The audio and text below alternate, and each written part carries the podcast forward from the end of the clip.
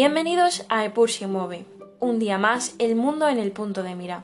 Soy Julia García y lo prometido es deuda, por lo que hoy, por fin, volvemos a hablar del conflicto palestino-israelí. Tal vez recordaréis que en la anterior temporada hablamos del contexto sociopolítico que envolvía los 11 días de ofensivas entre Hamas en Gaza e Israel. Si no lo habéis escuchado aún, os recomiendo que lo escuchéis, ya que este es uno de los temas más complejos que se pueden tratar en relaciones internacionales. Hay muchos factores que hay que tener en cuenta, no solo en términos estratégicos y de alianzas, sino que también el factor identitario es clave, lo que hace de este conflicto algo paradigmático y difícil de clasificar según las tipologías de conflictos. Siendo consciente de que es una ardua tarea condensar tanta información en unos cuantos episodios, vamos a intentar eh, subrayar la información más importante de este conflicto para llegar a entenderlo. Recapitulemos todo lo analizado en la parte 1 de esta serie de podcast. Hablamos de Theodor Herzl, fundador del sionismo, movimiento que tiene como principal objetivo la creación de una nación judía. Fue el del expansionismo de Israel, que se vive hasta nuestros días. También vimos cómo Reino Unido aprueba la creación de un Estado judío en territorio palestino con la Declaración de Balfour en 1917, cuando el territorio estaba aún bajo la esfera de influencia otomana también del Pacto Sykes-Picot, que se materializa en el reparto del territorio palestino entre Francia y Gran Bretaña, de la Peel Commission, que apostaba por la solución de dos estados y que acabó por fallar estrepitosamente al desestabilizarse la proporción demográfica en el territorio ante la inmigración de judíos tras el terror que dibujó el Holocausto en Europa. Todo esto forma parte de la antesala del conflicto palestino-israelí, que comienza en el instante en el que nace Israel en 1948 como Estado.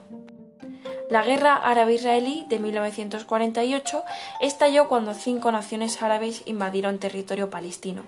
El 29 de noviembre de 1947, la Asamblea General de las Naciones Unidas adoptó la resolución 181, que dividiría el antiguo mandato palestino de Gran Bretaña en estados judíos y árabes en mayo de 1948. Según la resolución, el área de importancia religiosa que rodea Jerusalén permanecería bajo el control internacional administrado por las Naciones Unidas. Los árabes palestinos se negaron a reconocer este arreglo que consideraban favorable para los judíos e injusto para la población árabe que permanece en territorio judío bajo la partición.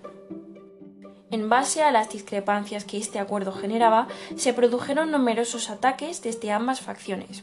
Si los palestinos atacaban a Israel desde campos de refugiados, Israel atacaba a convoys egipcios. Egipto supone en este momento un apoyo indispensable a la facción árabe palestina, armando y apoyando diferentes ataques guerrilleros a los israelíes. Y es que Egipto es la cuna del panarabismo fundado por el primer ministro Nasser de aquel entonces. Este sentimiento de unidad árabe se cristalizó con la nacionalización del Canal de Suez, cuyos principales accionistas eran franceses y británicos. Así, en 1956, las fuerzas de defensa israelíes invaden la península del Sinaí. Francia y Gran Bretaña mostraron su apoyo vetando la resolución de la ONU que ordenaba la retirada de las tropas israelíes del territorio egipcio. Israel acabó ocupando numerosos territorios palestinos, concretamente Gaza. Finalmente, la superioridad logística de los israelíes hace para los egipcios inevitable el aceptar su presencia en el, Sinaí y el control franco-británico del canal. Si bien esto es un duro golpe para la causa palestina, el panarabismo se ve como un movimiento consolidado con el claro propósito de oponerse a cualquier injerencia exterior. En 1964 se crea la OLP como principal institución pro-palestina junto con Fatah, movimiento liderado por Yasser Arafat, que actúa junto a Siria en operaciones ofensivas contra Israel. La tensión estalla en 1967 cuando Israel, como respuesta a ataques de Al-Fatah, ataca sus campos de combate y de refugiados en Jordania. Siria, Egipto y Jordania, ante esta situación, elaboran un acuerdo de defensa mutua. El 16 de mayo, Egipto expulsa a las tropas israelíes del Sinaí, controlando de nuevo el Sinaí. También en este intercambio de ofensivas, Israel logra tomar incluso más territorio árabe e imponerse a los ataques de Egipto, Siria y Jordania, que acaban por proclamar un alto al fuego. Así concluye la llamada Guerra de los Seis Días, en la que la ONU, a través de la resolución 242, llama a Israel a retirarse de los territorios tomados, declarando que no se puede, bajo ningún concepto, adquirir más territorio tras vencer en una contienda. Además, la resolución establece el reconocimiento del Estado de Israel y la no beligerancia con el Estado judío las interpretaciones de la resolución es lo que causaría una nueva razón de discordia. Y es que los israelíes no estaban dispuestos a retirarse de los territorios ocupados hasta que no consiguieran ese reconocimiento. Y la facción árabe no estaba dispuesta a reconocer a Israel hasta que no se retirase. El 6 de octubre de 1973, con la esperanza de recuperar el territorio perdido en 1967, las fuerzas egipcias y sirias lanzaron un ataque coordinado contra Israel en Yom Kippur, el día más sagrado del calendario judío. Tomando por sorpresa a las fuerzas de defensa de Israel, las tropas egipcias se adentraron profundamente en la península del Sinaí, mientras Siria luchaba por expulsar a las tropas israelíes de ocupación de los altos del Golán.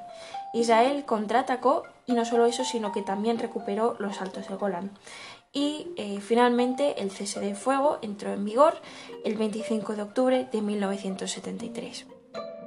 El cambio interno que se experimenta en Egipto con Anwar Sadat como primer ministro hace que la paz con Israel sea algo factible, aunque Egipto no podría aceptar normalizar las relaciones hasta que Israel no se hubiese retirado del todo de todos los territorios tomados en 1967 que no le correspondían. Los acuerdos de Camp David, firmados el 17 de septiembre de 1978, llevaron al Tratado de Paz entre estos dos países al año siguiente. Durante los dos años siguientes, Israel desmantela su asentamiento en el Sinai y completa su salida de toda la península.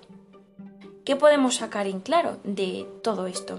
Pues bien, hay una constatación de una creciente diferenciación entre la causa árabe, liderada por entonces por Egipto, y la causa palestina, que por entonces eh, se reconoce a la OLP como representante legítimo de los palestinos y de la causa palestina. Al-Fatah, finalmente, liderado por Yasir Arafat, controla la OLP.